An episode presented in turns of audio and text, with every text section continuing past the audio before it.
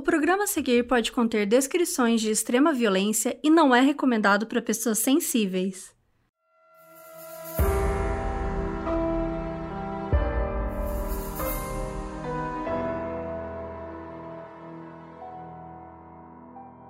Uma dona de casa do subúrbio, religiosa, extremamente amigável e confiável, com família constituída e uma disposição para ajudar todos. Parece uma ótima companhia, certo? Os moradores de Collin County, no Texas, acharam o mesmo quando eles se envolveram com Candy Montgomery, protagonista do nosso episódio de hoje. Por mais que a Candy parecesse muito tranquila, ela na verdade era uma pessoa que não estava acostumada a receber um não como resposta. Ela sempre fazia o que ela queria. Entre as coisas que ela quis e fez, uma foi se envolver com um homem casado. Só que as repercussões disso resultaram numa morte extremamente violenta. Eu sou a Mabê. E eu sou a Carol Moreira. E essa é a história da Candy Montgomery.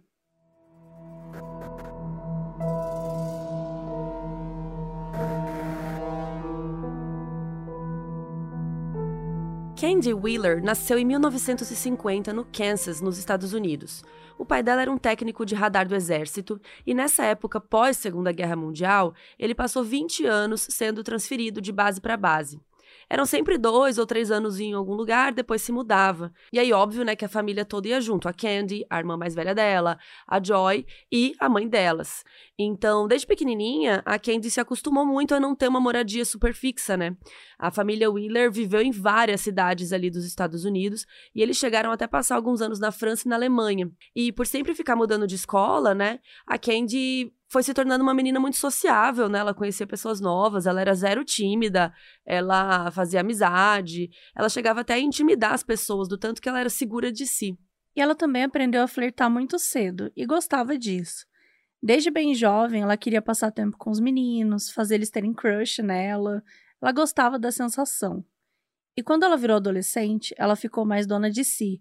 Começou a ir para várias festas, dormir fora de casa, sair para beber bebia muito. Teve uma vez que ela e uma amiga estavam de saco cheio de tudo e resolveram simplesmente fugir de casa para conhecer o mundo. E só foram achar elas no dia seguinte no shopping. Quem nunca, né? Quem nunca? A minha irmã uma vez pegou e fez uma mochilinha, foi parar na escada do prédio. Minha mãe achou ela lá chorando na escada do prédio. Eu já fiz a minha trouxinha uma vez. Pra onde você foi? Eu fui pra esquina da casa, porque esquina? eu fiquei é, eu tinha uns 12 anos.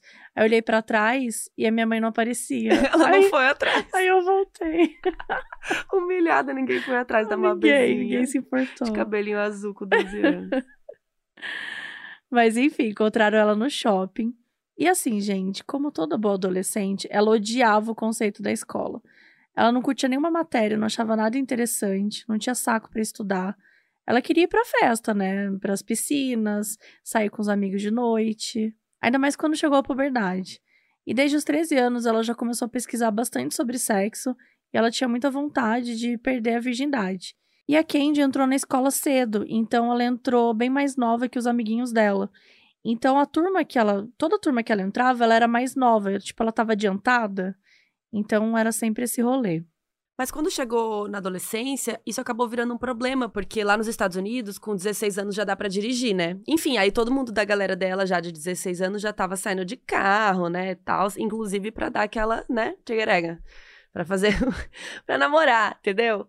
E, e ela tinha 15, então ela não tinha como sair de carro e tal. É, então ela tava doida pra, para fazer esses rolezinhos. E aí, quando ela fez 16 anos, ela arrumou um namorado chamado Chris, perdeu a virgindade com ele, finalmente, que ela queria muito. Só que ela ficou meio frustrada, porque ela tinha muita expectativa e não foi nada demais. Foi tipo, ah, bacana, parabéns. Nota 2. E, meu, o Chris era muito gado dela. Ele fazia tudo que ela queria. E quando acabou o ensino médio, ele até pediu ela em casamento. Só que a Candy e a mãe dela, né, falaram: cara, tá, eu, né, ela tá muito nova, não tem nada a ver. Ela acabou terminando com o Chris, porque já tinha chegado a época da família mudar de novo, né, para eles vazarem. Nos anos 70, aos 20 anos, a Candy decidiu sair de casa e começar sua própria vida. Ela conseguiu um emprego em El Paso, no Texas, como secretária do El Paso Times, o jornal, e ela se mudou para lá. Só que o salário não era suficiente para pagar o aluguel, então ela arranjou um outro emprego como secretário de um proprietário rico e tal, que trabalhava com móveis de ferro forjado. Chique. E uma das funções rotineiras dela era organizar o trabalho das muitas diaristas que faziam serviço para ele. Então, nisso, ela acabou ficando amiga de uma delas, que era uma mulher chamada Mary Montgomery, que chamou a Candy para ir na casa dela para jantar e conhecer o filho dela. O tal filho era o Pat Montgomery, que era um cara de 25 anos, super inteligente, que trabalhava como engenheiro elétrico no laboratório de Texas Instruments, uma das mais promissoras companhias eletrônicas dos Estados Unidos naquela época. Ele também morava lá no Texas, só que em Dallas. E ele era super nerd, estudioso. Ele passava metade do tempo trabalhando e outra metade estudando. E ele queria muito ter um PhD. Então, assim, ele não tinha tempo para interagir com outros seres humanos. Ele não tinha muito amigo, ele não ia em date, sabe, encontro. E ele não sabia muito bem como agir perto de uma mulher. Ele era meio assim, não sabia o que fazer. E todos os encontros dele eram com moças que a mãe dele arranjava né? Que nem esse aí. E então era super uma coisa embaraçosa, ele não sabia o que fazer. E acabava que não passava muito do primeiro encontro, porque né, aquela coisa com a mãe, ele não sabia e tal.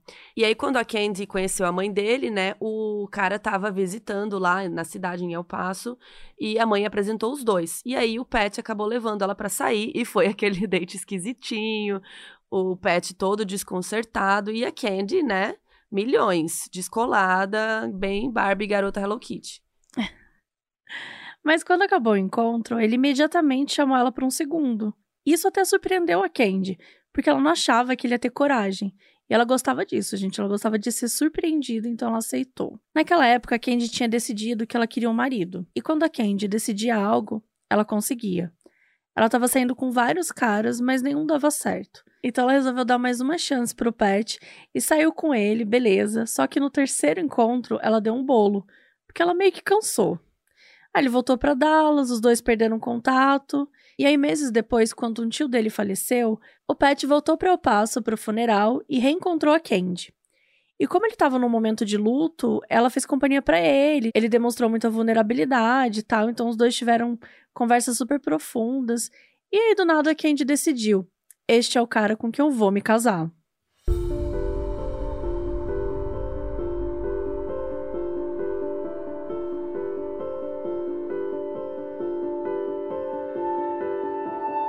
Depois que o Pat voltou para Dallas, o casal ficou se comunicando por cartas. E eles se abriam um pro outro, eles falavam como eles estavam apaixonados, como eles queriam ficar juntos. Eles tinham se visto fisicamente assim sei lá, só uns quatro fins de semana, quando o Pet pediu ela em casamento e tal, e ela aceitou. Então, é, eles se viam bem pouco, na real, assim. E aí eles fizeram uma cerimônia super pequena, só para amigos, para família, e depois se mudaram para Dallas. Só que de cara já as coisas não estavam super bem, porque o Pet gostava de trabalhar e estudar até tarde da noite. Enquanto a Candy dormia cedo e acordava cedo de manhã, que nem eu. então os horários deles não batiam muito. E depois de um tempo, o Pat pediu uma licença de trabalho e se mudou para Boulder, no Colorado, porque ele queria fazer o PhD lá e tal, e daí a Candy foi com ele. Eventualmente, eles voltaram para Dallas e eles tiveram dois filhos, a Jenny e o Ian. A Jenny nasceu em setembro de 72 e o Ian nasceu em outubro de 74. E foi bem nessa época que o casal começou a frequentar bastante a igreja, e isso se tornou uma das atividades favoritas da Candy. Rapidamente o casamento caiu na rotina, o Pat e a Candy nunca mais assim foram tão abertos ou conectados com o outro como eram naqueles primeiros fins de semana e nas cartas de quando eles se conheceram. Em fevereiro de 77, a Candy e o Pat se mudaram com os filhos para a região de Collin County, no Texas, que era uma região com uma comunidade agrícola, assim. Era tipo umas 10 cidadezinhas, assim, lá do condado. E aqui eles foram morar se chamava Montecito. E é nesse condado que eles acabaram se fixando e é onde vai se passar todo o resto dessa nossa história aqui. E lá tinha uma igreja chamada Igreja Metodista Unida de Lucas, Texas. E a Candy se interessou em visitar a igreja ao descobrir que tinha uma pastora mulher, algo que era, né, super incomum. Então ela visitou, ela acabou gostando da igreja, da pastora. A pastora se chamava Jackie Ponder e a Jackie era uma mulher de 41 anos, ela era casada, ela tinha filhos, e ela só decidiu ser pastora depois de bem mais velha, assim. E isso acabou até gerando problemas conjugais para ela, assim, porque o marido não era muito fã disso. E ela e a Candy viraram amigas íntimas. Então a Candy começou a frequentar muito a igreja. Ela ajudava Jack a organizar a burocracia, começou a dar aula na escola dominical e se tornou uma líder na instituição. As duas eram confidentes, então elas sempre conversavam, né? Sempre fofocavam sobre os problemas, normal. E o marido da Jack foi embora, ele simplesmente largou ela, porque ele não aguentava ficar casado com uma pessoa que se dedicava mais ao trabalho do que à família. Aff, Podre. sem comentários. E aí a Candy desabafava, né? Falando que o casamento dela também não estava indo legal, que tinha esfriado muito, que eles não se conectavam mais e que ela achava que o Pet não sentia mais desejo sexual por ela. E essa era a parte que mais incomodava ela. E durante o ano de 77, vários novos fiéis foram chegando na igreja, incluindo um casal chamado Alan e Betty Gore. O Alan e a Beth, eles são outro casal importante aqui da nossa história, então a gente precisa contar um pouquinho do passado deles para vocês entenderem. É, os dois nasceram no Kansas, em cidades próximas, e tiveram vidas super simples, assim, eles eram filhos de fazendeiros. Mas, enquanto a Beth era aquela garota bonita, inteligente do colégio, ela tinha vários pretendentes e tal, o Alan era um menino mais tímido, ele era menos sociável, e desde pequeno ele gostava de fazer bicos para ganhar dinheiro, para ser independente da família, né, do pai, que ele nem tinha uma boa relação. E então esses dois aí se conheceram na faculdade. Então a Beth era caloura, ela requisitou um tutor de matemática, adivinha quem foi? O boy foi o Alan, que já era mais sênior. E aí eles se apaixonaram, né? Aquela coisa. E aí o Alan acabou fazendo uma graduação em matemática e começou a trabalhar com empresas de eletrônicos e tal. E já a Beth se tornou professora infantil. Os dois se casaram e tiveram duas filhas, a em 73, e a Bethany, em 79. Já adultos, eles se mudaram para o Texas, que é onde se passa na né, nossa história principal, e começaram a ter problemas conjugais também. A Beth era uma pessoa bastante frágil emocionalmente e ela tinha muito medo de ficar sozinha. Ela chegou a ser diagnosticada com depressão em uma época, então ela precisava tomar remédio e tal. Também não ajudava o fato que o Alan, ele, o trabalho dele meio que fazia ele viajar para vários países para desenvolver software e tal. Então, às vezes ele ficava semanas fora. Isso deixava a Beth literalmente doente. Ela ficava enjoada, tinha dor no estômago, dor de cabeça. Ela realmente passava mal fisicamente toda vez que ele viajava, toda vez que ele ia embora. E toda vez ela se entupia de remédio. Obviamente que essa situação desgastava o casamento ainda mais. Então, agora voltando lá para 77, eles entraram na igreja e conheceram a Candy, que é a principal da nossa história, né? E a Jack, a pastora. E a Beth se tornou bem ativa na igreja também. Ela participava dos projetos e tal. Mas ela não era uma pessoa assim que queria amizades, grandes amizades, intimidades, sabe? É... Sabe aquele colega de trabalho que você se dá super bem, é simpático, gente boa, mas assim, no fim do dia você não sabe nada da vida da pessoa, sabe assim? Tipo, eu e a Mabê, assim, eu não sei nada o que ela faz quando ela não tá comigo. a gente nem se fala o tempo todo no WhatsApp. A gente não se fala, sabe? Eu não sei nada. Então, assim, a Beth era essa pessoa, sabe? Ela ia embora do, do, da igreja não falava muito com ninguém, não. Assim, ela era gente boa, mas não fazia questão também de fazer grandes amizades. Discreta. É. E o tempo foi passando, e quando a gente chega em 78, a Candy tava muito puta com o casamento dela ela se sentia como uma pessoa que estava ali é, só para servir, para cuidar da casa, dos filhos. Ela sentia como se ela fosse uma empregada que nem era paga. Ela estava ali só para servir todo mundo. E ela sentia falta de ser desejada por um homem. Daí ela começou a trocar uma ideia com a Jack e falou assim: Olha, Jack, eu quero um amante. É isso que ela queria. Foi essa solução que ela achou para os problemas dela. dela. E naquela época ela resolveu entrar no time de vôlei da igreja. E quem jogava nele? O Alan. Os dois jogavam juntos e um dia eles se bateram sem querer, assim como se fosse uma novela. Tá andando, de repente tropeça. E a Candy achou ele muito cheiroso, né? Como ela esbarrou nele, ela sentiu o cheiro dele. Perfeito. Eu amo. Ela sentiu aquele cheiro, ela falou: tá aí. Hum, que né? homem. Que homem. Que delícia. Então, assim, é, esse, esse é o meu amante. Esse cheiroso aí. E, enfim, aí ela começou a dar em cima do boy, né? Começou a flertar com ele, lembrando, gente, esse aí é o marido da outra, né? Da Beth. Da discreta. Da discreta. Então ela começou a flertar com ele, era no coral, era na igreja, era no vôlei. Só que ela não tinha muita certeza se ele estava correspondendo ou se ele era só gente boa e cheiroso. Então, assim, numa noite, ela entrou no carro dele e falou pra ele, assim, ela mandou a real. Ela falou: Olha, tô muito atraída por você e eu quero que a gente tenha um caso. Eu amei que ela é papum, entendeu? Ah, Aí o Alan ficou em choque, né? Primeiro porque ele era super tímido, ele não era um cara que as mulheres estavam, né, assim, digamos, caindo em cima. E, pô, ele, né, ele tava com a Beth também, né? Enfim. E aí ele pensou, putz, a Candy é uma das mais gostosas aqui da igreja. que horror. Mentira, gente, eu não sei o que ele pensou, né? Mas ele, ele achava ela atraente. E é óbvio que ele tinha desejo por ela, ela era mó gatinha. Só que ele falou: Meu, eu não consigo fazer isso com a Beth. É, e outra, eles estavam prestes a ter um bebê. Mas ele sentia que o sexo com a Beth era meio mecânico já, que o casamento já tava meio de rotina.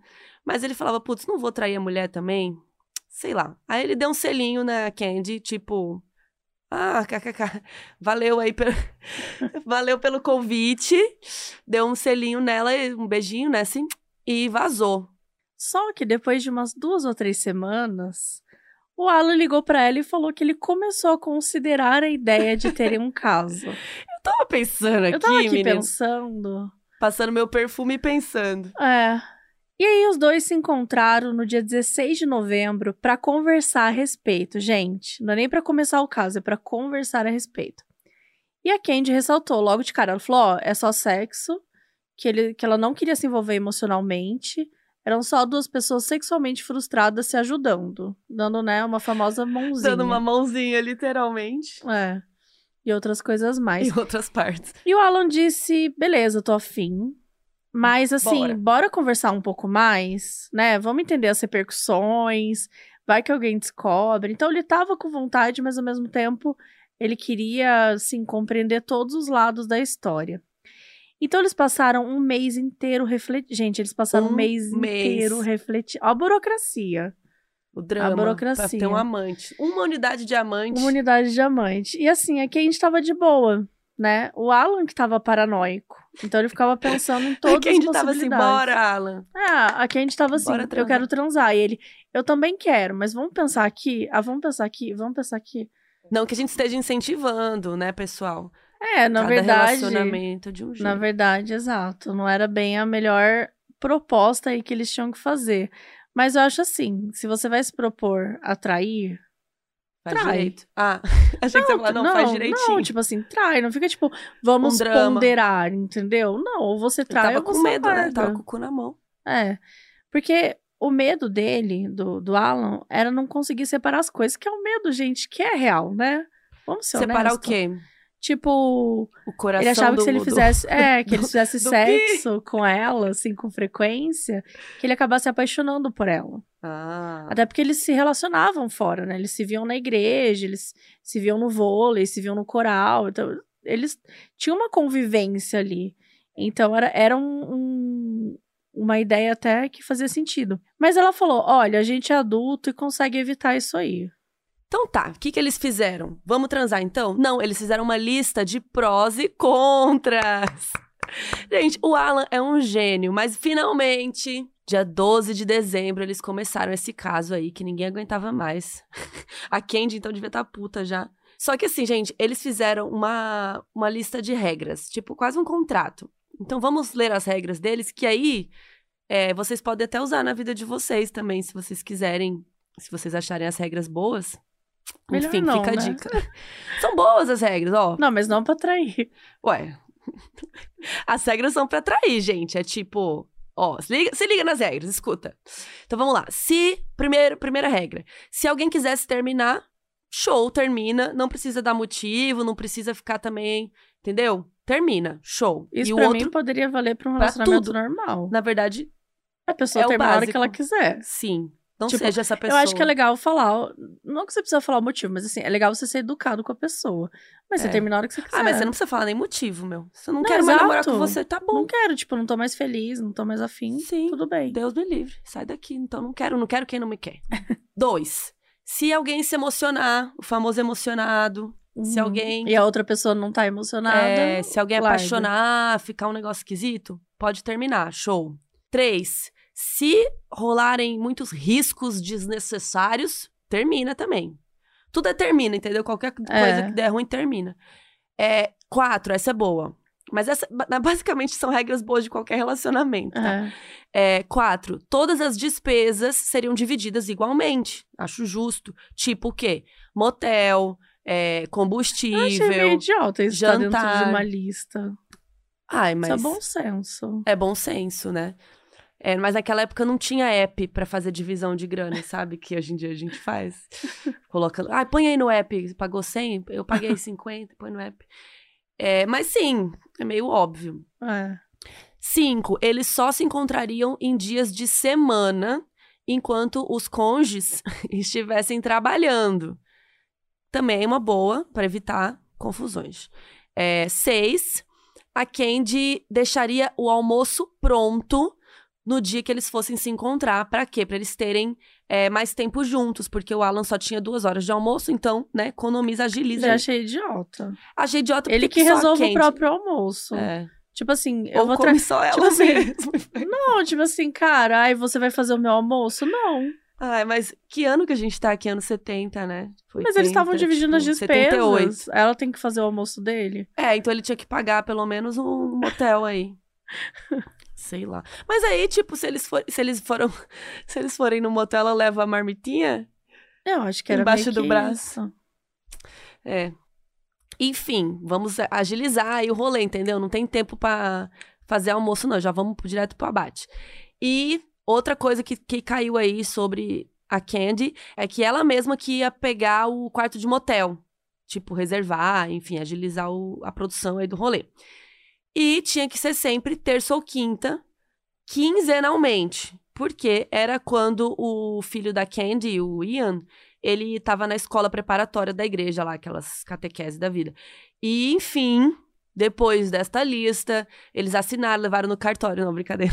Eu não sei, mas foi quase isso, uma grande burocracia e finalmente esse caso começou.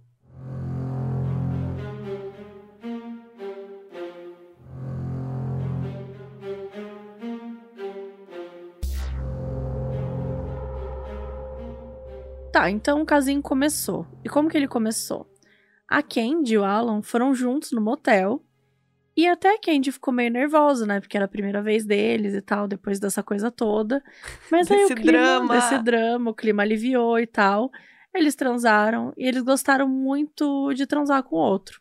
Show. Então eles continuaram aí indo rotineiramente. E ainda nessa época, que era o fim de 78, a Jack foi embora da igreja de Lucas. A Jack era aquela amiga confidente da, da Candy e pastora tal, lá. a pastora. Então ela foi embora, ela recebeu um cargo melhor em Wichita. E então a Candy perdeu a confidente dela, perdeu a amiga dela. E chegou um novo reverendo chamado Ron Adams. Ele era um jovem, tinha 24 anos, só que ele era super arcaico. Ele era frio, passivo-agressivo, assim, não, não queria se conectar, não queria ter uma ligação emocional com os fiéis, ou nem ter espontaneidade que a Jack tinha. Então todo mundo na igreja odiou ele, mas principalmente a Beth. Não dava pra deixar os dois juntos que ela já começava a tretar. Já começava a brigar com ele. Só que isso foi bom pra Candy e pro Alan, porque a Beth ficava muito distraída com isso e com a gravidez, né? Que ela ficava tão distraída com isso tudo que ela não tava prestando atenção no que estava acontecendo debaixo do nariz dela. Então, a Candy resolveu contar sobre o caso para a melhor amiga dela, a Sherry, que foi virando a, a sua confidente, né, depois que a Jack vazou. Mas em 79, a situação foi ficando mais complexa. Por quê? A Candy e o Alan, os dois, eles estavam meio carentes emocionalmente, assim, sabe? Então, é, até por isso que eles começaram a, a ter o caso, né? Mas a Candy começou a se sentir meio dependente do Alan, sabe? Ela começou a achar que estava o quê? Emocionada apaixonada. Então ela falou, olhou lá aquelas regras, ela leu, chorou, mentira. Regra número 3. Regra, ela falou, putz, não pode emocionar. É, e ela tentou terminar com ele, mas ele falou, não, bora aí, show, vamos aí. E só que os dois começaram, ele também, né, começou a se emocionar, eles estavam meio que, sei lá, eles não queriam mais viver um sem o outro, né? Só cortar, que eles já quebraram a primeira regra. Porque se eles quisessem terminar, qualquer motivo Tinha que que terminar. fosse, tinha que terminar. E, E se já emocionasse, terminava É. também, mas nada disso foi, foi feito. É, tem que ir lá no cartório reclamar. É, ela tentou, né? Ele que cortou e ela aceitou. E, né, eles viraram amigos, confidentes. É, às vezes eles nem ficavam transando só, sabe? Eles super ali estavam conversando no motel, desabafando. Amizade também, né? E a gravidez da Beth foi indo, foi indo, foi chegando a hora de ter este nenê, né? E o Alan pediu para eles darem um, uma pausa aí no, no caso, né? Para ele poder cuidar da esposa dele, né? Óbvio. É, pelo menos isso, né, Alan? Valeu. E aí nasceu a menina, mas logo o Alan e a Candy já voltaram a ficar junto de novo. E aí, pro fim do ano, a Beth resolveu salvar o casamento. Ela tentou seduzir o Alan para eles começarem a ter relações e tal. Só que naquele dia o Alan já tava meio cansado, porque ele tinha saído com a Candy. Então ele falou que não tava afim. É duro, né? Tem que, tem que é. mandar bem na rua e em casa depois. E aí o resultado, a Beth começou a chorar muito, falar que ele não amava ela, etc. E ele começou a fazer de tudo para querer agradar a Beth. Ele até aceitou eles fazerem um tipo de retiro marital da igreja metodista. Que o que era isso? Era um encontro religioso que o casal era aconselhado a se conectar através de Deus. Então eles passavam um final de semana num lugar lá super bonito, fazer umas atividades, aquelas coisas, sabe? Tipo, ah, escreva o que você mais gosta na sua esposa, conte algo que você sempre quis falar, é meio que atividades para se reconectar, né? É, até com fofo, a pessoa. Né?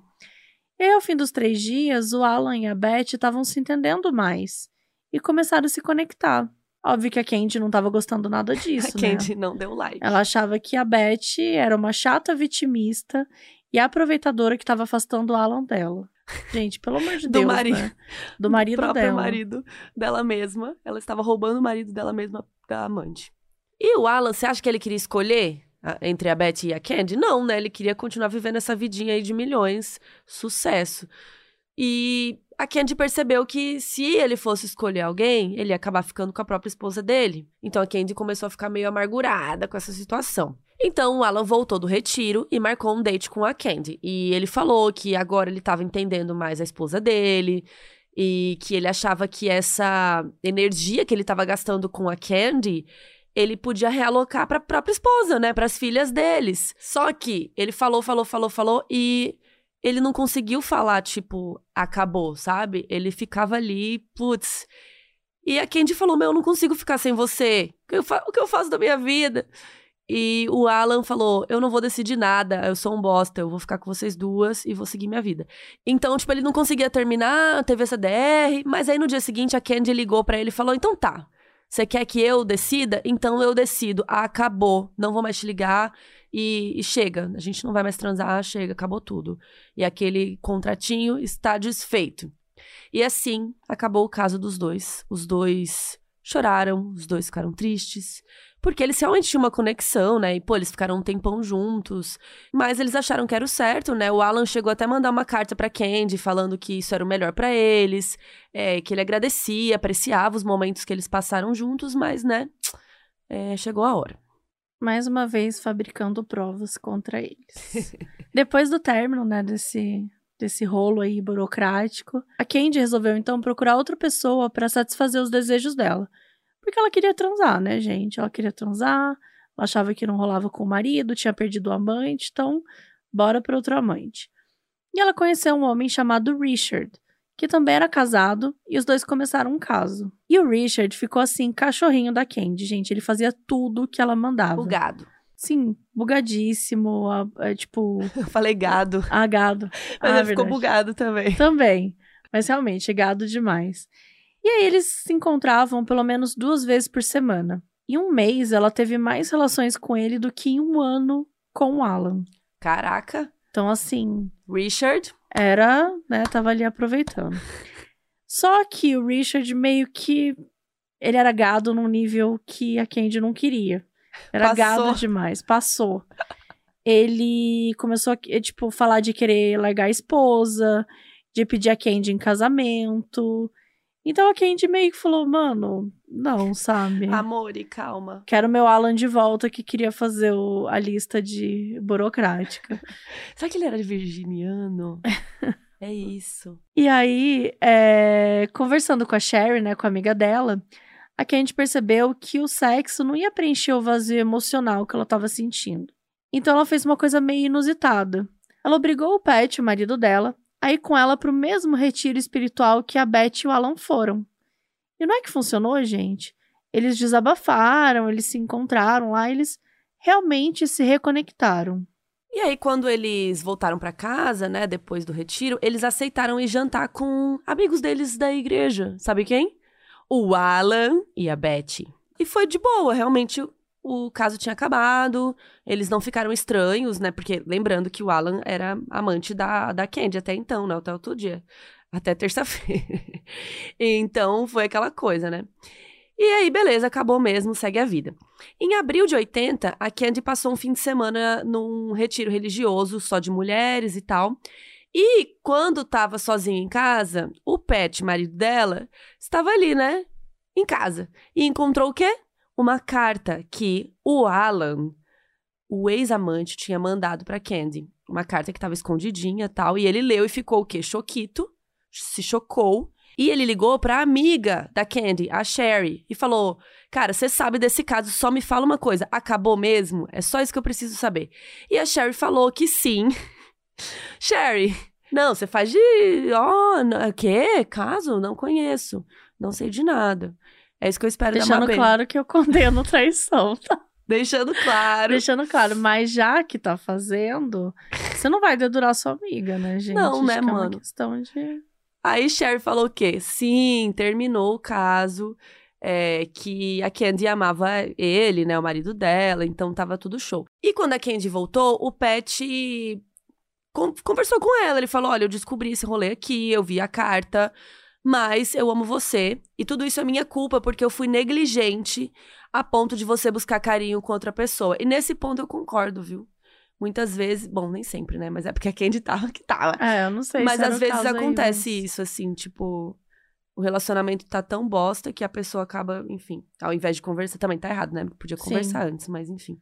É, o ideal é eles terem ambos os casais, né? Tentado se reconectar, tipo, de alguma forma antes, seja no retiro, seja de outro jeito. É. Mas tentar compreender mesmo, né? É, mas aí, enfim, né? Candy chorou, pediu desculpa, eles, né, ficaram de boa. Aí eles foram numa viagem juntos, meio que uma lua de mel, assim, né? E aí o casamento deles recomeçou, né? Então eles estavam ali de novo, os conectados, lua de mel, aquele amor. Mas essa calmaria não ia durar muito tempo.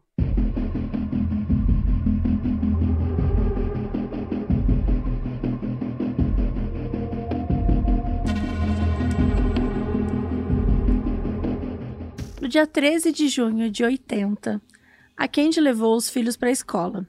A Jenny, de 6 anos, e o Ian, de 5. Eles foram para a escola bíblica, de férias na igreja. Levou também a Alissa Gore, que tinha 7 anos, que era filha da Beth e amiga inseparável da Jenny. A Candy estava loira, penteado curto, um pouco encaracolado, como era moda ali no início dos anos 70. Ela era super envolvida nas coisas da igreja, né? Como a gente já comentou aqui, lia histórias para as crianças e tudo. E tem uma coisa em algumas igrejas que chama lay leader, que é um líder, uma figura de responsabilidade ali dentre os fiéis que fazem parte daquela igreja. Então era como se fosse uma representante que ajudava a estabelecer ali uma relação entre os frequentadores e o clero da igreja.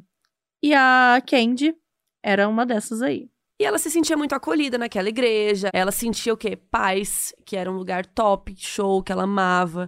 É, e ela considerava eles menos ortodoxos, puristas, né, do que várias igrejas aí.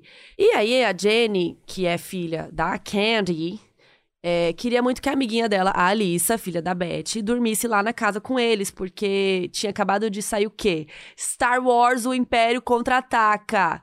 E a galera era nerd e a família toda ia assistir e tal. O Ian era viciado em Star Wars, né? Como qualquer criança daquele momento. E, enfim, a Candy deixou eles lá na escola da igreja e foi na casa da Beth pedir permissão, né? Tipo, ah, é, sua filha pode dormir lá em casa, né? Agilizar o rolê dos, das crianças. E ela teria que passar lá de qualquer forma também, porque a Alissa tinha aula de natação, aí tinha que pegar o maiô da menina lá com a mãe dela, aquelas coisas. E os acontecimentos a seguir, eles são um pouco nebulosos. Pouco se sabe sobre como aconteceu, só que mais tarde a gente vai contar um pouco melhor em detalhes. Mas basicamente a Candy foi na casa da Beth sem avisar antes, né? Porque ela ainda ia pedir a permissão para Alissa dormir na casa dela. E quando ela chegou lá, a Beth estava sozinha, com a bebezinha em casa, a Bethany, e com dois cachorros. E não se sabe quanto tempo que a Candy ficou lá. Nem se a Beth foi ríspida ou se foi educada com ela, enfim, não dá para saber muito o que aconteceu. O que se sabe é que em determinado momento as duas foram para a dispensa e houve um desentendimento entre elas. E a Candy pegou um machado que ficava ali na dispensa e golpeou a Beth várias e várias vezes até matá-la. Gente, sim, do nada ela matou a Beth. Teve algum conflito físico, isso a gente sabe, porque a Candy também ficou com marcas machucadas, sabe? Ela teve um machucado ali no canto da testa, no dedo do pé. E aí a Candy, né, matou a Beth foi ao banheiro, limpou o sangue e vazou. E, gente, tipo, não tem como a gente saber muito bem o que aconteceu, né? A única versão dessa história que a gente sabe é da própria Candy, e, enfim, a versão dela também não é super confiável, então, assim, né? Seguimos. Então, o que a gente sabe é mais ou menos isso. É, mas é isso. A Candy matou a Betty.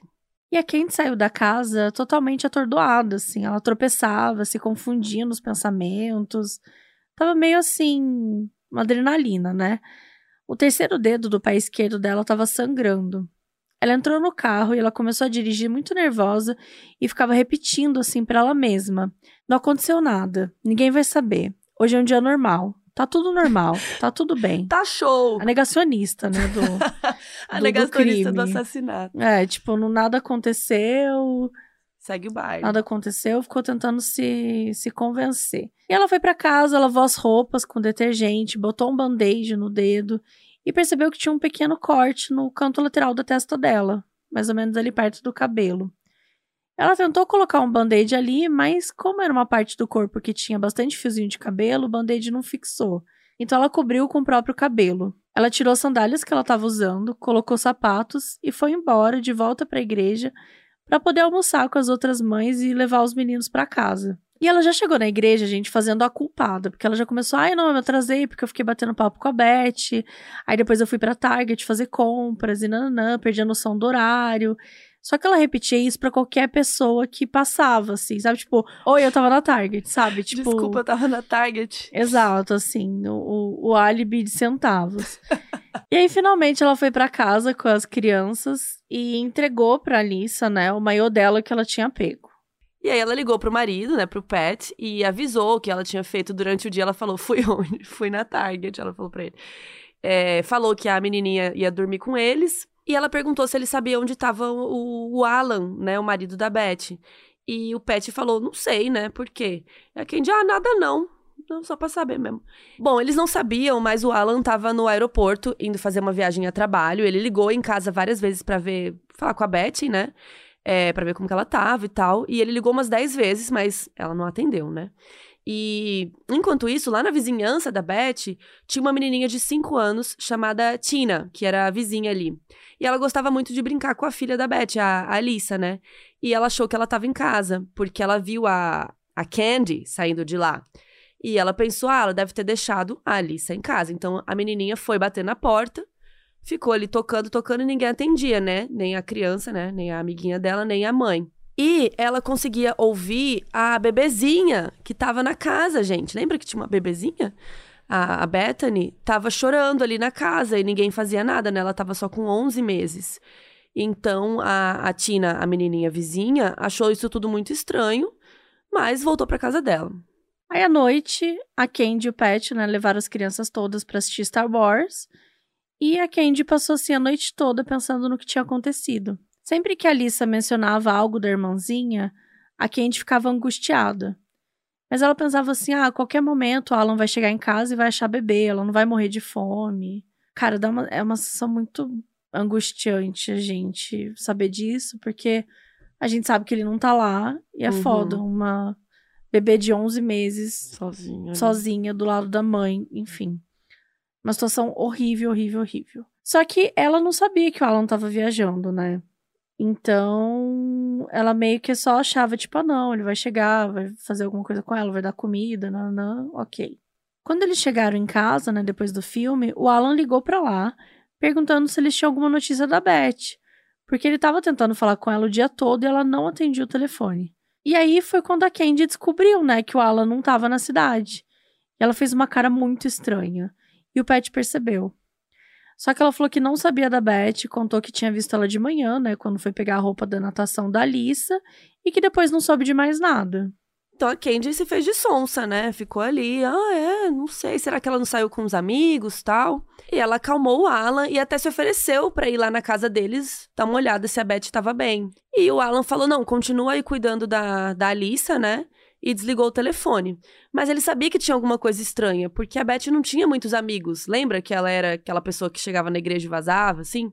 E ela não gostava muito de ficar sozinha em casa, e enfim, quando ele viajava a trabalho, ela até ficava meio com medo, assim. Então ele ligou para alguns vizinhos e falou: "Vocês podem dar uma olhada lá em casa, né, se tá tudo bem e tal?"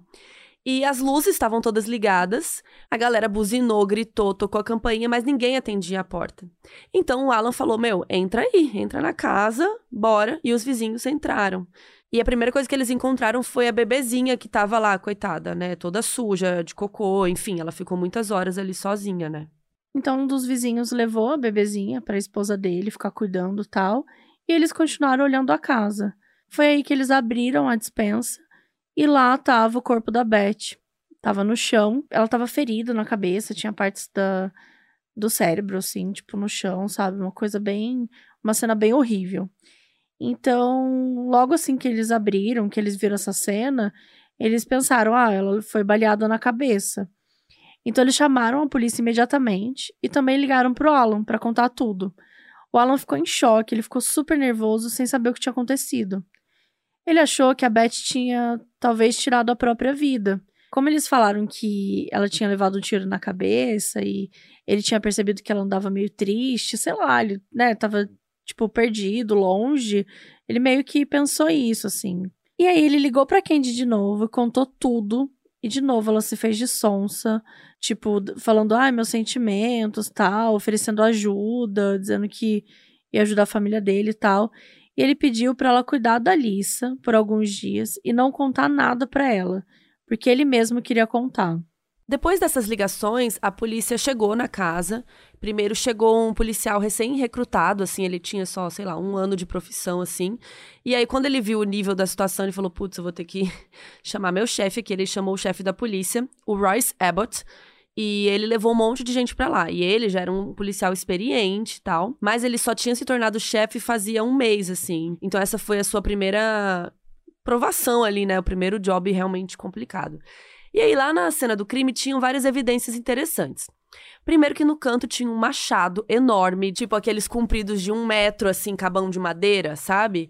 É, e claramente era a arma do crime, então, putz, não foi um tiro na cabeça como as pessoas estavam achando. O corpo da Betty estava no chão, bem desfigurado. Foram muitas machadadas na cabeça, o óculos dela estava quebrado no chão. E o sangue não estava vermelho, estava meio preto. Então eles acharam que talvez se misturou com algum outro fluido que estava ali no chão. Ela estava vestindo um pullover amarelo que estava com muito sangue, que estava praticamente marrom assim. E uma coisa muito interessante, as pegadas lá na dispensa eram pequenas. Então eles inferiram que quem matou a Beth era ou uma mulher ou uma criança. E na casa tinha outras coisas interessantes. Tinha muita mancha de sangue no banheiro, nos azulejos da parede, na banheira, na saboneteira.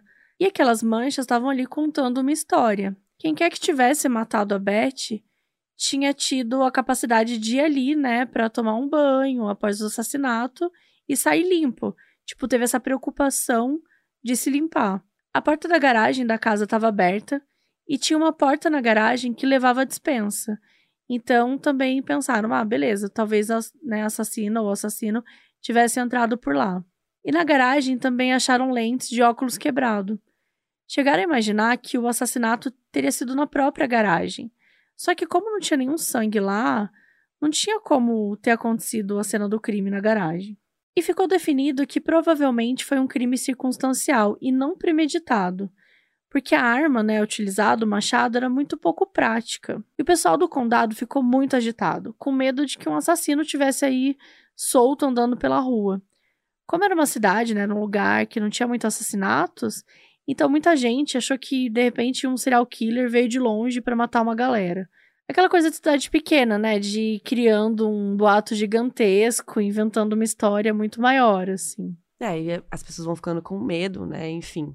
É, na madrugada, a polícia até recebeu várias ligações, né, de várias pessoas que estavam com medo, é, sei lá, que supostamente viram um homem do lado de fora da janela de casa, sabe? Ah, eu vi um cara estranho na esquina. Foi um caos, assim, as pessoas começaram a ficar desesperadas. E, enfim, os policiais ficaram lá na casa umas seis horas, assim, é, analisando tudo, e aí o corpo foi mandado para o legista, que também constatou mais algumas coisas interessantes aí. Que ao todo, gente, a Beth recebeu umas 40 machadadas. E ele notou que a maioria dos golpes foi desferido enquanto ela ainda estava viva. E o jeito que as feridas estavam é como se a pessoa que matou tivesse golpeado tão forte que ficava preso no corpo. Sabe? Tipo, que o machado enfiava e daí a pessoa tinha que retirar, assim, dar uma, dar uma puxada, assim, sabe? E no fim, o legista não conseguiu encontrar muitas pistas que dariam o motivo por trás dessa morte.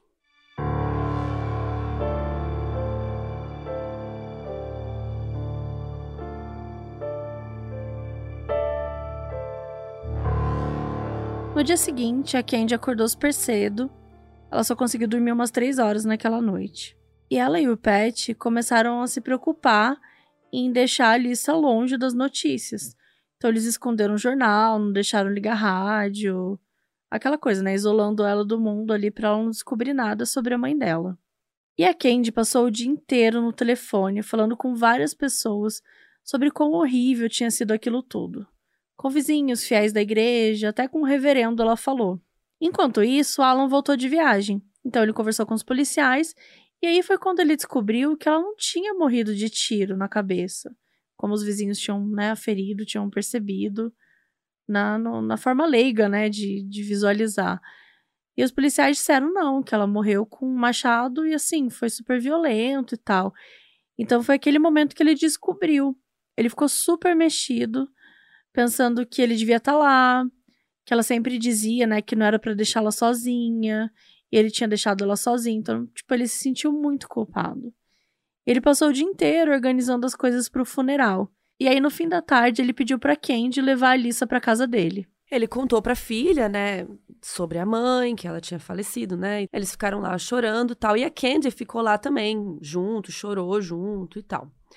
E aí a família da, da Betty, né, que tinha falecido, é, enfim, todos eles foram assediados pela mídia, enfim, toda aquela coisa, era jornal, Lola Palusa, né, gente? Vizinho tentando arrancar informação e tudo mais. E algumas pessoas até começaram a ligar para eles para fazer trote, sabe? Que horror! Falando que, tipo, sabe, ligando e falando assim, ai, eu que matei ela. Sei lá. Uma coisa muito triste, assim. E a Candy é, chegou aí na casa do Alan quando a família da Betty estava lá. Ela foi super fofa, enfim. Ela foi como uma amiga normal. Ela levou comida, ficou lá. Durante o fim de semana, a polícia foi conduzindo interrogatórios e tal para ver se descobria alguma coisa, né? Se tinha alguma informação. O melhor relato que eles tinham conseguido até então era o da Tina, que era aquela menininha que tinha visto uma mulher saindo da casa da Betty e que depois a criança tocou a campainha tal, ninguém atendeu, e que ela ouviu a bebê chorando. O chefe de polícia era o detetive Abbott. Ele já imaginava que essa mulher seria a Candy, até porque o Alan falou que ela tinha visitado a Beth.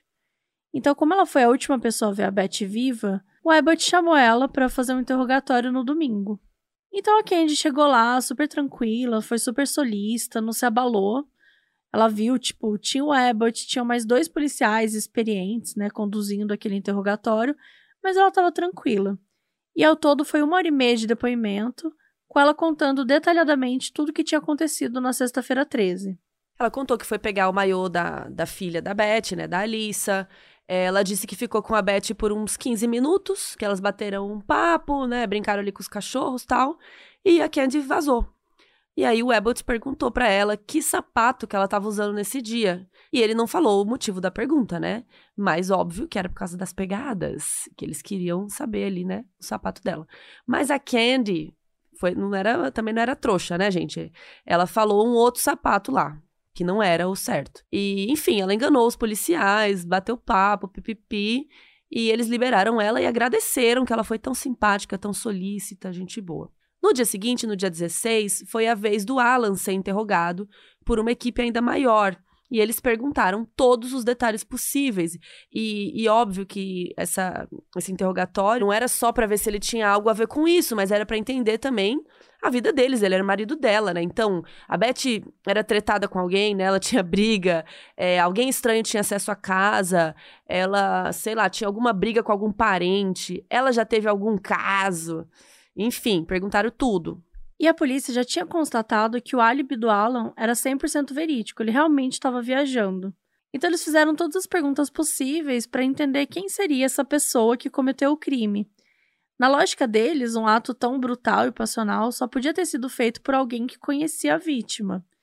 Que é algo que costumam dizer mesmo, né? A gente já falou isso algumas vezes quando entre muitas aspas, tipo, você quer assaltar uma casa, você não vai atacar uma pessoa 40 vezes com a machadada, né? Uhum. Era algo pessoal contra ela, era algo que normalmente a gente vê nesses casos que realmente a pessoa o conhece, é alguma coisa muito forte, assim, por isso que acaba fazendo isso. Então, enfim, a polícia tava aí, né, fazendo o, o rolê dela, que era investigar.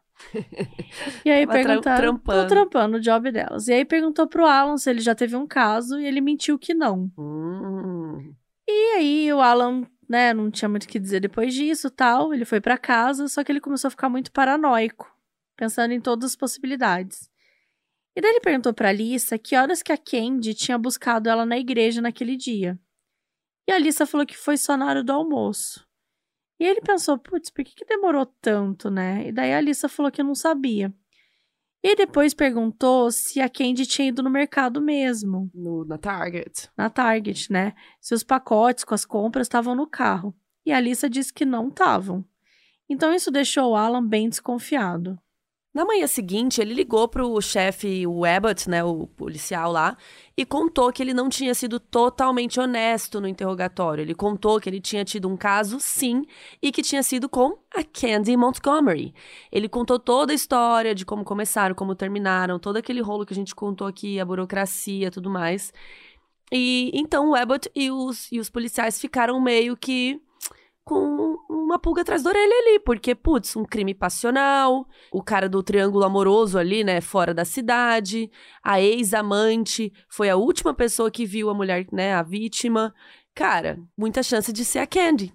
Então eles ligaram para ela e pediram para ela voltar na delegacia para fazer um novo depoimento. Aí lá, a primeira coisa que eles fizeram foi pegar as digitais dela. Eles já tinham é, achado na cena do crime uma mancha de sangue que parecia uma impressão digital ali. Então, Vamos comparar com a da Candy, né? Vamos ver se realmente ela esteve aqui quando já tinha sangue. Então eles interrogaram, fizeram todas as perguntas e, enfim, foram, né? Como disse a Mabê, trabalharam. Até que ela acabou admitindo que sim, teve um caso com o Alan. Só que quando acusaram ela de ter matado a Beth, ela negou, ela falou não, nada a ver. E eles foram bem agressivos com ela, né? Tentaram botá-la ali no, no canto e ela falou: não, não, não. É, que ela não ia admitir algo que ela não fez, né? Que ela não ia cair nessa e tal. E ela disse que estava disposta a fazer qualquer coisa para provar a inocência. Então decidiram que iam botar ela para fazer um teste de quê? De polígrafo. E a Candy, como vocês operanders sabem, sabia que o quê? Não era para fazer. Não faça teste de polígrafo, pelo amor de Deus, gente. Não serve para nada esse negócio, só vai te ferrar. E aí a Candy ficou desesperated e chamou o Don Crowder, um advogado de Dallas. Ele era benfeitor lá da igreja também, que a Candy frequentava, ele dava dinheiro, sabe, pra igreja. E, enfim, eles eram amigos e tal. E ela correu e falou: Don, help, please. E o Don aceitou ser advogado da Candy. Ela contou a versão dela da situação, né? Então ela escondeu o que ela tinha feito de verdade. E ele começou a se preparar para defendê-la. E ele também botou no caso dois jovens advogados que eram associados dele: o Rob Yudeshan e a Elaine Carpenter. E além disso, o Dom também é ouvinte do modus operandi. Porque ele não deixou ela fazer o teste do polígrafo. Ele falou que era arriscado e tal, e que. Não, aquilo que a gente sempre diz, gente, não significa absolutamente nada. E naquela semana começou a bombar, então, nos jornais, na mídia e tal, a informação de que a Candy era uma suspeita. Então ela e o Pat começaram a ser assediados por jornalistas. E aí o Dom sugeriu que eles fossem para outro lugar. Então a Candy e o Pat pegaram os filhos e foram passar os dias na casa da Sherry e do marido dela. Lembra que a Sherry era aquela confidente dela e tal. E aí uma noite o Dom foi encontrar a Candy para poder conversar, porque ele sentia que ela estava escondendo alguma coisa. E ele contou para ela da importância que é você falar a verdade pro advogado, tipo, advogado é a última pessoa do mundo que você tem que mentir. Sim. Que ela tinha que contar o que fosse e tal, porque mesmo assim ele ia defender ela. Então ela assumiu que foi ela que matou a Beth. O Dom falou para ela então ficar tranquila, para ela não contar pro Pet, pro marido dela, nem para ninguém, que ele ia dar um jeito no caso. Enquanto isso, as impressões digitais da Candy estavam sendo analisadas, né, no laboratório e veio aí o resultado. O especialista responsável tinha certeza que era a mesma pessoa da impressão com sangue. Então, assim, isso colocava ela. Tipo, ela. Obviamente, ela já estava na cena do crime, porque ela tinha passado lá mais cedo, mas o fato de ter achado uma digital no sangue colocava ela na cena do crime na, na, ali na parte do com sangue. sangue. No sangue. Depois então, que tinha sangue. Depois que tinha sangue. Então, né, a coisa tava estranha ali. Tava piorando para ela. E a polícia, então, finalmente tinha alguma coisa contra ela. Só que antes de fazer qualquer coisa, eles queriam saber se o Alan estava envolvido também, porque como ele tinha um, um, caso com ela, né, podia ser que fosse uma conspiração dos dois e tal. Então eles ligaram pro Alan e pediram para ele fazer um teste de polígrafo. E como o Alan não ouviu o modus operandi, ele aceitou. Só que ele resolveu contratar um advogado também para ele se preparar e tal com o que poderia acontecer. Mas ele fez o teste, deu que ele estava falando a verdade para tudo e liberaram ele lá como suspeito. Você vê, gente, como isso não diz nada. Tipo, se o Alan tivesse ficado nervoso aqui, o cara é. poderia é, ter nessas rodado junto. Rodado, ficado preso 20 com, anos. Tipo, uma evidência do nada, do além. Mas enfim. Enquanto isso, a mídia, né, tava fazendo um escândalo em cima da Candy e tal. E foram descobrindo várias coisas, até a própria questão da impressão digital, sobre o caso dela com a Alan. Então, enfim, tava assediando bastante a família.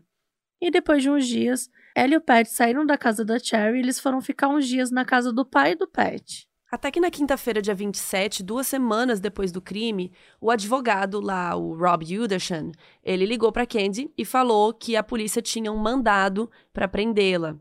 É, o que, que rolou? Um advogado da promotoria lá, que era amigo do, do Rob, do Dom, né, dos advogados da Candy, eles ligaram e avisaram, ó, vai rolar essa prisão aqui, mas dá pra gente organizar aqui um rolê pra Candy ficar presa, sabe? Rapidinho, pagar a fiança e vazar. Só que a fiança era apenas 100 mil dólares, que era padrão ali, né, pra, pra região, pra caso de suspeita de assassinato. Então, o Rob levou a Candy para Dallas, para um cara que é o, o, que eles chamam de bail bondsman, que é tipo o AJ da fiança. É, um agente de fiança aí, né? Você precisa da grana para fazer fiança, sabe como é, né? Putz, fui preso aqui, preciso de 100 pau. E enfim, é, ele é um cara que dá dinheiro para pagar fiança. Então é tipo um empréstimo, né? Só que aí depois ele vai ter que cobrar juros, enfim.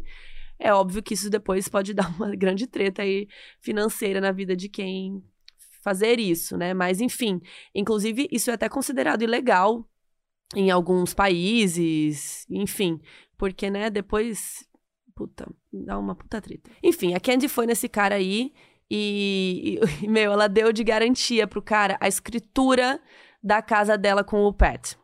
E aí o Pat chegou lá, né, para resolver os pormenores com o cara, enquanto o Rob foi levar a Candy pro presídio de Collin County. E claro que a mídia tava toda lá, tirando várias fotos, gravando tudo ao vivo, Lollapalooza de sempre. Chegando lá, a Candy foi presa e ela passou por todo o processo que a gente já conhece, né? Tirar aquela fotinha básica, tirar as impressões digitais, colocar o uniforme. E o Rob já foi imediatamente resolver a questão da fiança. Só que não era bem assim como eles estavam esperando. Porque o xerife de Collin County estava lá e ele falou que eles não iam aceitar o dinheiro, porque era um dinheiro que vinha de Dallas e não de Collin County. Então Rob e o Don tiveram que se virar com vários telefonemas e tal para resolver essa questão. E nessa brincadeira, a Candy acabou passando a noite presa, algo, né, que não estava planejado ali para acontecer. Ela foi levada para uma cela isolada E ela passou a noite toda chorando, desesperada.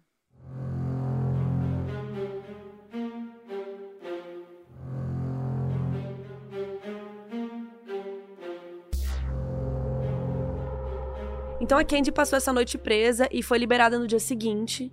É, deu tudo certo no acordo entre os advogados, os agentes da fiança lá, e conseguiram realizar a burocracia para soltá-la. E aí Candy voltou para casa e começou o quê? A preparação para um futuro julgamento.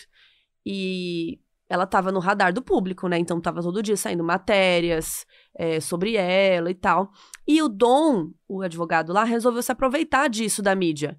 E ele falou assim: Candy, mude o cabelo e emagreça.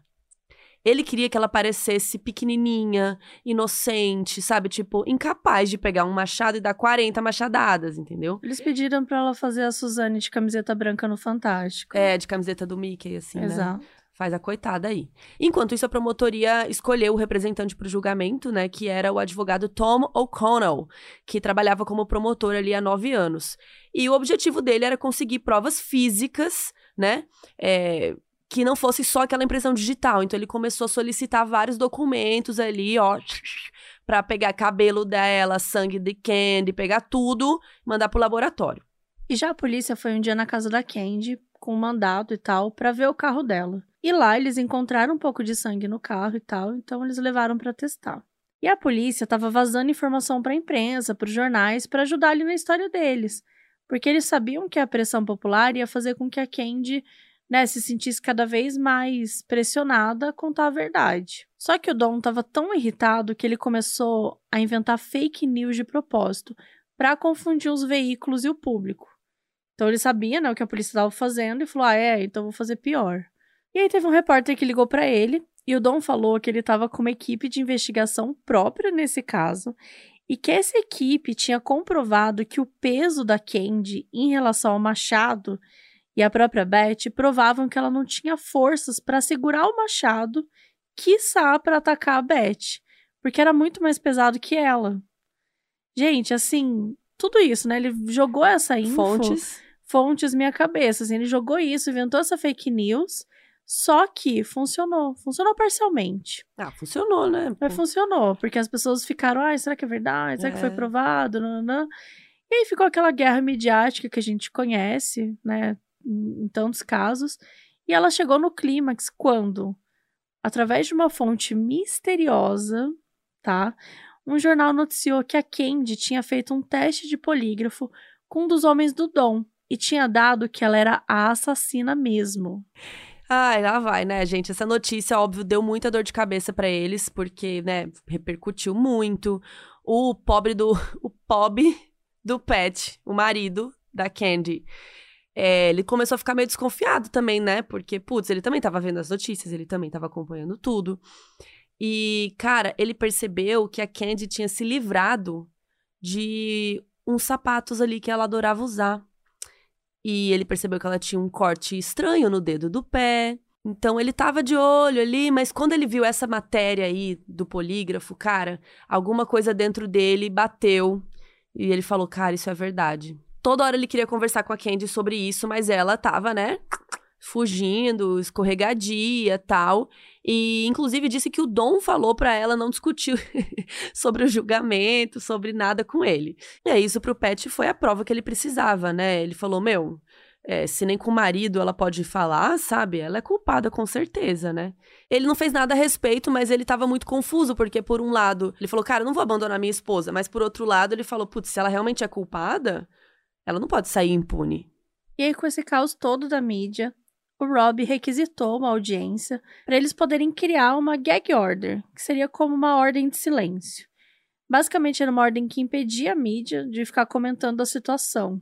E aí, finalmente, chegou o juiz, o Tom Ryan, que é quem estava responsável né, por todas essas questões que envolviam a Candy. O Rob foi lá com a Candy também, e também estava o promotor O'Connell. Então, estava todo mundo lá, mais o juiz. E eles aprovaram a ordem super rápido. Só que em seguida, quando já estava tudo meio resolvido, o juiz perguntou se o O'Connell não tinha nada para falar sobre a questão da fiança da Candy. O O'Connell disse que sim, e do nada ele chamou o xerife do condado para testemunhar. E o xerife falou que esse agente de fiança novo que eles encontraram para Candy, ele não pagava as taxas e não tinha uma declaração juramentada de todas as suas propriedades e tal. Por isso, o pagamento da fiança era tipo fake news. É, cancelou, foi anulado. E aí, a Candy, os advogados ficaram chocados, né? era uma emboscada, ninguém tinha avisado aos advogados. Então, assim, em questão de minutos, o juiz, o promotor O'Connell e o xerife, todos concordaram: show, fiança anulada. Põe Candy no presídio imediatamente. E ela saiu de lá presa, sem nenhum tipo de aviso nem nada. Aí, enfim, ficaram se ligando, né? O Dom, o advogado lá oficial, né, ficou possesso, ele começou a mexer uns pauzinhos, ligou para vários contatinhos para ver como que ele resolvia, enfim.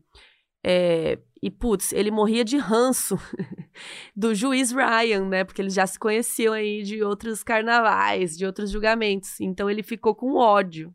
A emboscada foi tão bem pensada que a Candy foi presa na sexta-feira.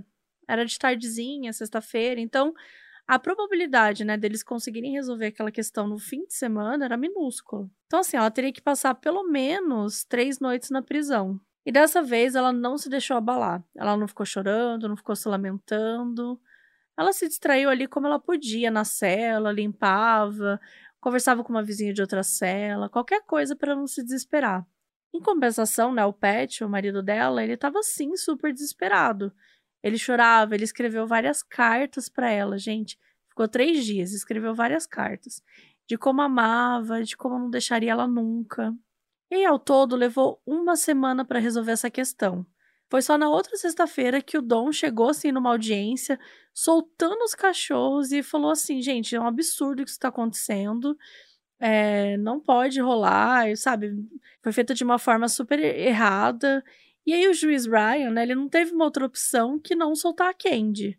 Então, ao todo, ela ficou aí presa sete dias. E aí, né, Candy foi solta o, o Dom botou ela e o Pet para viajarem por uns dias com as crianças e com os pais da Candy, pra família se distrair e tal, e eles foram pra Geórgia. E ele aproveitou, mano, olha isso, vocês estão sentados? ele aproveitou e contou pro Pet que a Candy tinha sim matado a Betty. Que, que ele contou e tal. Gente, o sigilo de advogado ficou que com porra Deus. É? Né? Nossa, eu ia demitir esse cara agora. Ficou com Deus o sigilo. Como assim, mano? Cara, ele contou enfim, e ele ainda falou assim: conversem sobre isso na viagem. Ele ainda é terapeuta, sabe? Puta merda. E aí, enfim, o, lá na Geórgia, o Pet revelou pra Candy: falou: olha, eu sei tudo, mas eu te amo. Cara, o Pet é muito gado. É, ele, ele é muito gado dela. Pai dos filhos, né? Eu acho que tem essa ligação aí. não é verdade. Pô. Mas nossa, eu não sei o que, que, que eu faria se eu descubro que meu marido matou alguém. Matou um amigo. Como que é? Matou a, a mulher da, da, da amante, o marido da ah, amante, ah, seria é. o caso, né, do meu marido, mas Caraca, eu não ia é. ficar apoiando muito, não. Coloquem nos comentários, coloquem lá. Entre lá no site modusoperandipodcast.com. É, lá tem todos os episódios que a gente faz. Inclusive, cada episódio tem uma página bem linda, com fotos, com várias coisas. Lá tem a foto de Candy, de Pet, de, desse povo todo.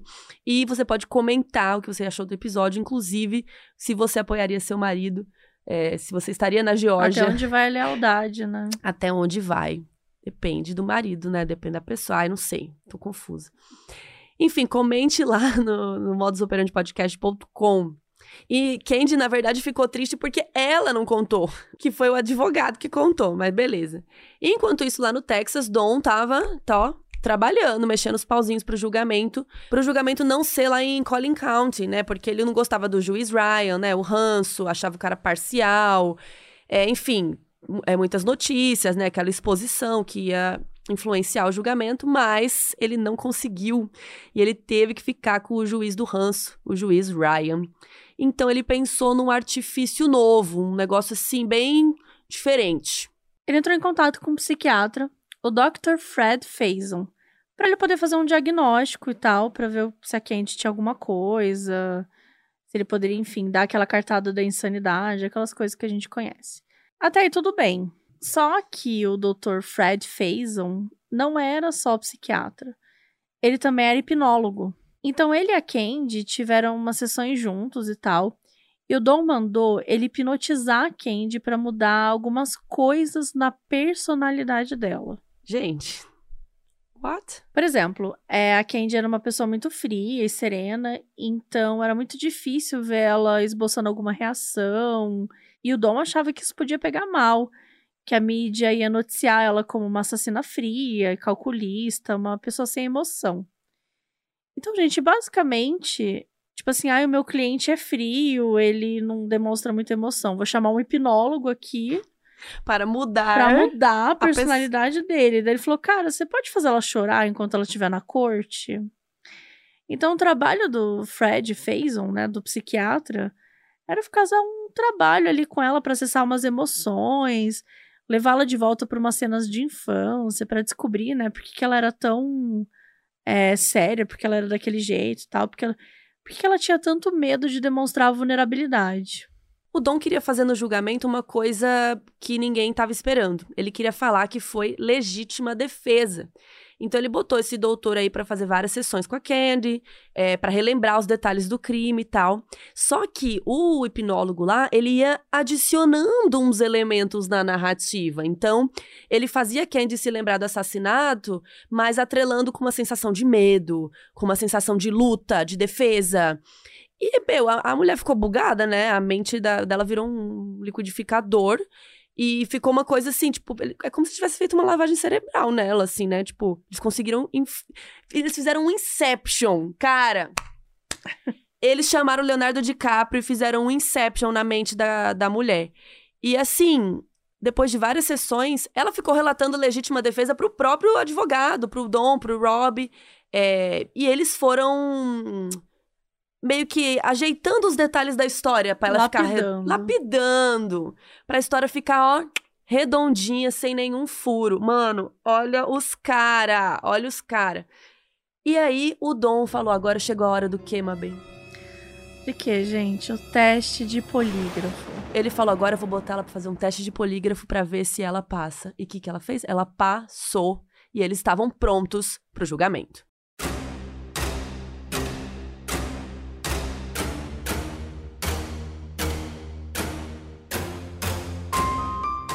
Até que finalmente chegou o julgamento, que aconteceu na segunda quinzena de outubro. Primeiro de tudo, o Dom foi representar a defesa e o O'Connell, né, a acusação. O júri foi formado por 12 pessoas, sendo nove mulheres e três homens. E o Dom gostou da escolha, porque das nove mulheres, cinco eram donas de casa, três eram secretárias e uma professora. Ele achou que elas eram meio semelhantes a Candy, tanto no estilo de vida, né, do subúrbio, quanto na condição econômica, nas crenças religiosas. Então, considerou que isso poderia ser é, favorável para eles, né? Porque elas poderiam ter empatia pela Candy. E aí, gente? Enquanto estava rolando lá o júri, né? Quando eles começaram, tudo lá, o Dom deu a cartada que ninguém estava esperando. Ninguém. Ele simplesmente falou para os jurados que a Candy matou a Beth sim, mas que tinha sido em legítima defesa e que era isso que ele ia provar no tribunal. Todo mundo ficou chocado. Porque, assim, ninguém imaginava que essa era a grande estratégia dele, né? E até então eles tinham negado tudo. Não, não teve nenhuma vez durante esses meses, uma vez sequer, que eles tinham falado sobre legítima defesa. Então, assim, ninguém esperava isso.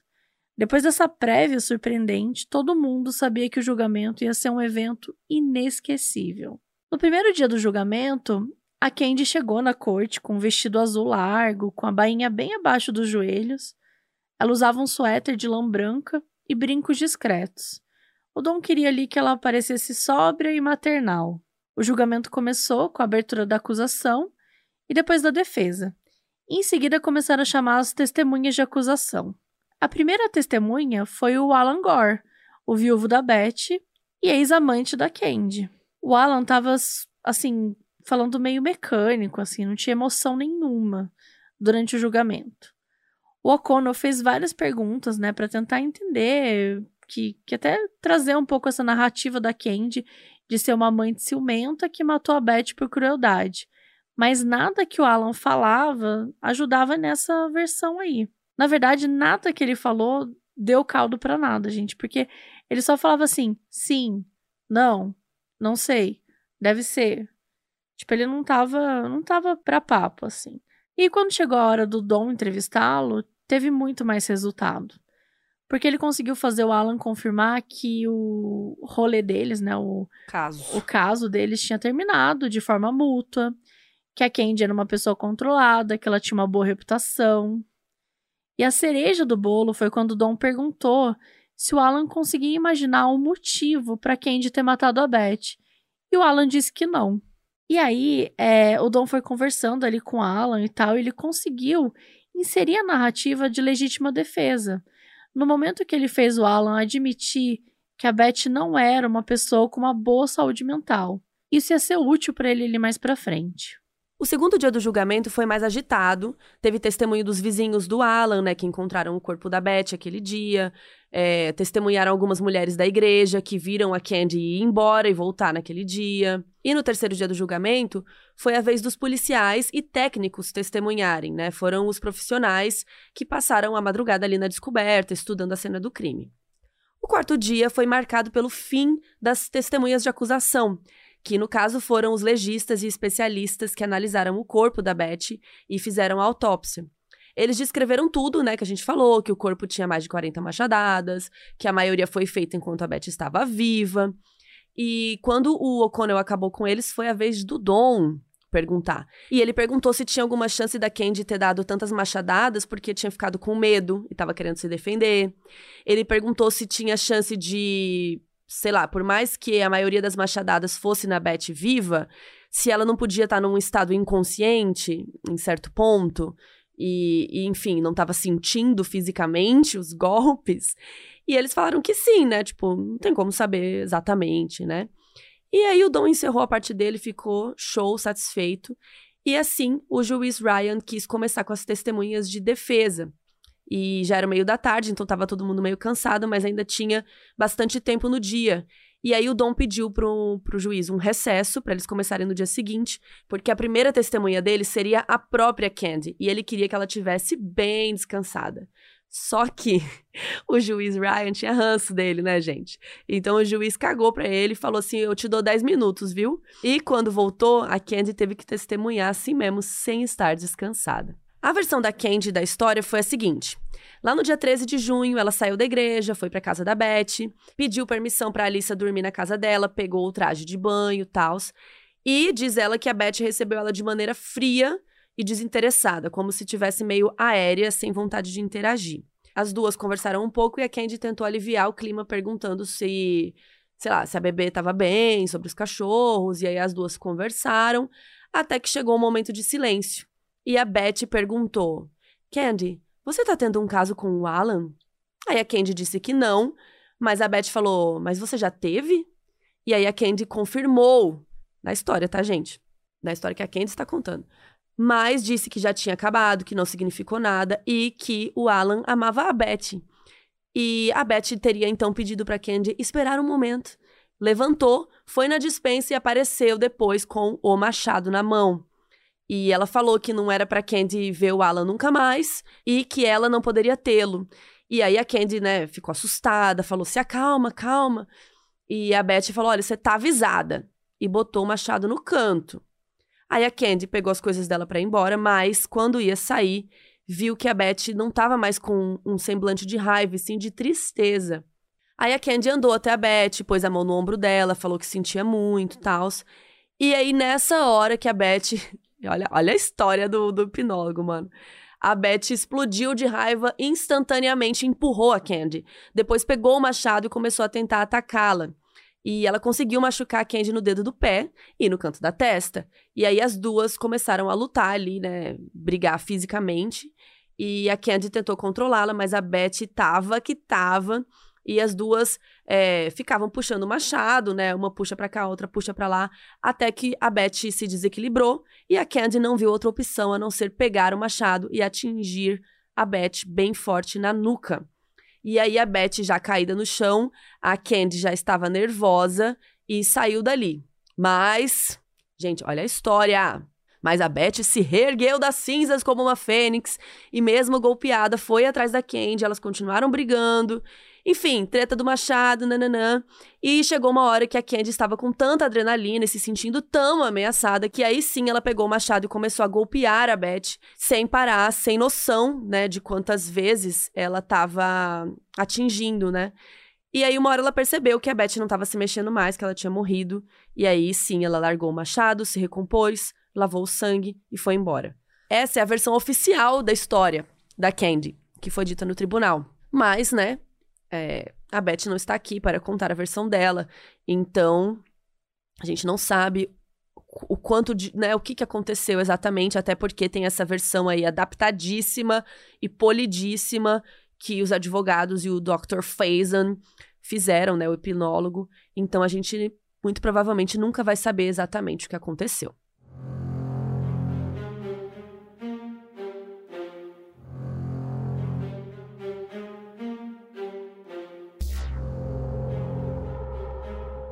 Depois do testemunho da Candy, o Dom quis fazer algo que surpreendesse os jurados, para eles ficarem com pena dela. Então ele foi num canto e pegou um objeto. Gente, era um machado. E ele perguntou para Candy: "Essa é a arma do crime?" E ela começou a ficar desesperada, chorar, tipo, não, não, não me faz olhar para isso, não, por favor. E ele ficou insistindo, assim, até agressivo, foi levando o machado para perto dela, até ela começar a chorar, né, aquele drama. E aí, gente, funcionou, foi assim, batata. Vários jurados ficaram, nossa, coitada de Candy, né? E aí depois disso foi a vez do O'Connell fazer perguntas, né, o promotor, só que a história da defesa era muito detalhada, sabe? Ele não conseguiu pegar um furo assim. Então ele focou no fato dela só se ter revelado, né? Porque acharam a impressão digital. Então, pô, se você realmente estivesse arrependida, você teria confessado. E a Candy falou: não, eu, eu ia acabar confessando, eu não ia aguentar mesmo essa culpa e tal.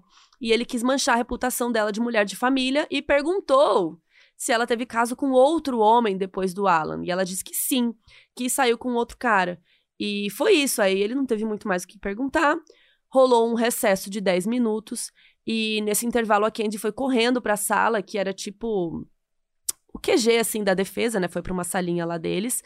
Porque o Pet estava lá. E aí ela teve que contar para ele sobre o quê? Sobre o outro caso, né? O outro affair. Porque ele só sabia do Alan, né? Então melhor ela contar logo agora. Coitado do Pet, né, gente? O Pob ficou magoado, começou a chorar, não quis falar com ela. E, enfim, voltou o recesso, né? Depois do recesso, o julgamento continuou. E o Dom chamou outras testemunhas de defesa. Um legista, que foi contratado para analisar o cadáver pela equipe de defesa, e que disse que tinha, sim, sinais de luta entre as duas. Um psiquiatra, que falou que a Candy teve uma reação dissociativa na qual ela tinha noção do que estava acontecendo, mas não do que estava fazendo. Então é como como se ela não tivesse em condições próprias quando matou a Beth. E o Pat, o marido, que mesmo estando puto, né, ele foi lá, fez aquele testemunho de como ela era uma boa esposa, pipipi, popopó. Depois do fim da sessão, todo mundo voltou para casa. E, durante o fim de semana, o juiz Ryan pediu uma nova avaliação psiquiátrica, porque esse argumento aí da reação dissociativa, ele, putz, precisamos avaliar realmente se a Candy estava mentalmente apta a participar de um julgamento. O julgamento retornou na segunda e ficou estabelecido que a Candy estava apta a ser julgada sim. É, e aí o Dom começou trazendo o Dr. Faison, o psiquiatra hipnólogo lá da, da Candy.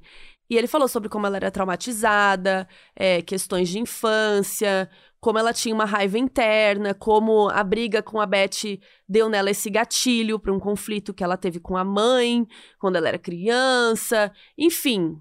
E tudo isso fez ela entrar no modo automático e gerar uma reação violenta para se proteger. Depois disso, Dom ainda chamou algumas testemunhas para desmoralizar a Beth. Vizinhos, colegas de trabalho, pessoas que falassem como ela era emocionalmente instável e era o tipo de pessoa capaz de atacar alguém. Só que a cereja no bolo foi no dia seguinte, quando Dom conseguiu permissão para que ouvissem o examinador do polígrafo da equipe dele. E o cara, obviamente, né, falou que a Candy era verdadeira, que ela disse que ela não tinha tido intenção de ir na casa da Beth para fazer mal a ela. Gente, mais uma prova, né? Que o teste do polígrafo não serve, serve pra, nada. pra nada. Pra nada. Né, lembrando que, gente, lembra que ela foi hipnotizada, né? Então ela teve várias sessões, então ela realmente acreditava que ela não queria fazer mal pra Beth, assim, já tava meio que confundindo com as próprias memórias reais dela. E o Okono tava super perdido. E ele não sabia mais o que fazer, gente. Ele tava sendo atacado ali por todos né, as formas. O, o Dom era um advogado muito bom, tava mandando super bem. A gente tem que admitir isso, né? É, tipo, o cara era bom. sabia o que fazer. É, os, os mais crápulas, né, são sempre. É. E, e o O'Connell até tinha trazido algumas testemunhas para falar sobre como a Beth era uma mulher doce e amável, só que assim, depois de tudo isso, não estava servindo para nada, assim. Com isso, acabaram as testemunhas. E aí, no dia seguinte, co- aconteceu as considerações finais. O Dom deu um discurso lindíssimo que ele, né, tava treinando há semanas sobre como a Candy era um ser humano incrível, que tinha cometido um ato terrível que estava fora do seu controle. Falou sobre como ela já ia sofrer pro resto da vida com a culpa e que isso já era punição suficiente e pediu para não separar a mãe dos dois filhos e do marido. Que absurdo. E depois o O'Connell, né, deu um discurso também falando sobre como a Candy era fria, mentirosa, sobre como não tem análise no mundo que justifique atacar, né, uma pessoa mais de 40 vezes como ela fez com a Beth. Acabados os discursos, o júri foi deliberar por algumas horas e aí voltaram com o resultado. E quando voltaram, o juiz Ryan leu o veredito. Candy Montgomery foi considerada inocente das acusações e sairia em liberdade. A Candy e o Pat começaram a chorar, se abraçaram, e o resto do tribunal ficou quieto, muitas pessoas ficaram em choque. A Candy saiu do prédio com, com o Pat e o Dom e o resto da equipe de defesa e tal. E enquanto eles saíam, várias pessoas protestavam, gritavam assassina, assassina, e não ia parar por aí não. Começaram a chegar e-mails de ódio. A Candy era maltratada pelas pessoas na rua, assim, atendentes de supermercado. Os jornais não paravam de publicar matérias sobre o absurdo que foi o veredito dela, dela ter escapado, né, da, da condenação. Então ela e o Pat perceberam que não tinha mais como eles viverem ali. Oito dias após o veredito, eles pegaram seus filhos e foram embora de Collin County para sempre.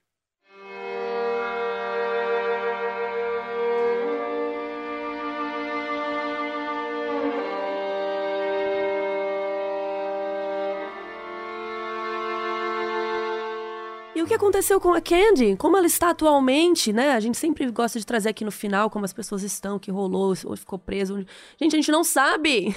Porque Candy. Vazou. Opa, até estourou o microfone, desculpa. Porque a Candy vazou, galera. Ela e a família sumiram no mundo. É, rolaram rumores aí na imprensa que atualmente ela vive na Georgia e que ela e o Pat se divorciaram, porque, né, coitado do Pob. Mas, assim, não se sabe. É, tem um rumor aí também que ela passou um tempo trabalhando como terapeuta de saúde mental. É, saíram matérias a respeito disso, mas enfim, né? Não temos como afirmar isso. A única maneira que a gente tem de saber mais sobre a Candy é consumindo as obras que foram feitas sobre ela. Então, de livro, a gente recomenda muito o Evidence of Love. Também vai estar escrito o nome bonitinho lá no site, né? No modusoperandopodcast.com. É, inclusive, esse livro foi a nossa base aqui para a escrita desse episódio. E se você tiver afim de ver uma adaptação nas telas, gente, tem duas séries sobre essa história chegando aí em 2022. E a primeira se chama Candy, é uma minissérie de cinco episódios do Hulu. Hulu, que é um serviço de streaming que não tem no Brasil, meninas. Não tem. Mas ele pertence à Disney, então a maioria das séries originais tem chegado aqui pelo Star Plus. Então provavelmente vai vir por ali. Essa série vai ser com a Jessica Biel interpretando a Candy e com a Melanie Linsky como a Beth. Ia ser a Elizabeth Moss que interpretar a Candy, só que ela saiu por conta de conflitos de agenda e tal. Então vai ser a, a Jessica Biel. A Jessica Biel tem aquela série maravilhosa que ela faz que é de ficção. Como que chama, gente? Que ela dá umas facadas no, é, no primeiro que é episódio. muito creepy. É boa essa série. É boa, um então acho que agora. ela vai fazer, enfim. Ela, Ela brilha. acho que vai, vai, vai ser boa. Mas enfim, essa série ela vai estrear nos Estados Unidos no dia 9 de maio de 2022. Então, no momento que a gente está gravando o episódio, ainda não foi anunciado nenhuma data de lançamento no Brasil. Mas talvez quando você estiver ouvindo já tenha rolado alguma coisa. E outra série que a gente também quer trazer aqui Se chama Love and Death e é da HBO. Quem vai interpretar a Candy é Elizabeth Olsen. E a Beth vai ser a Lily Rabe. Vão ser seis episódios ao todo, mas ainda não tem data de estreia.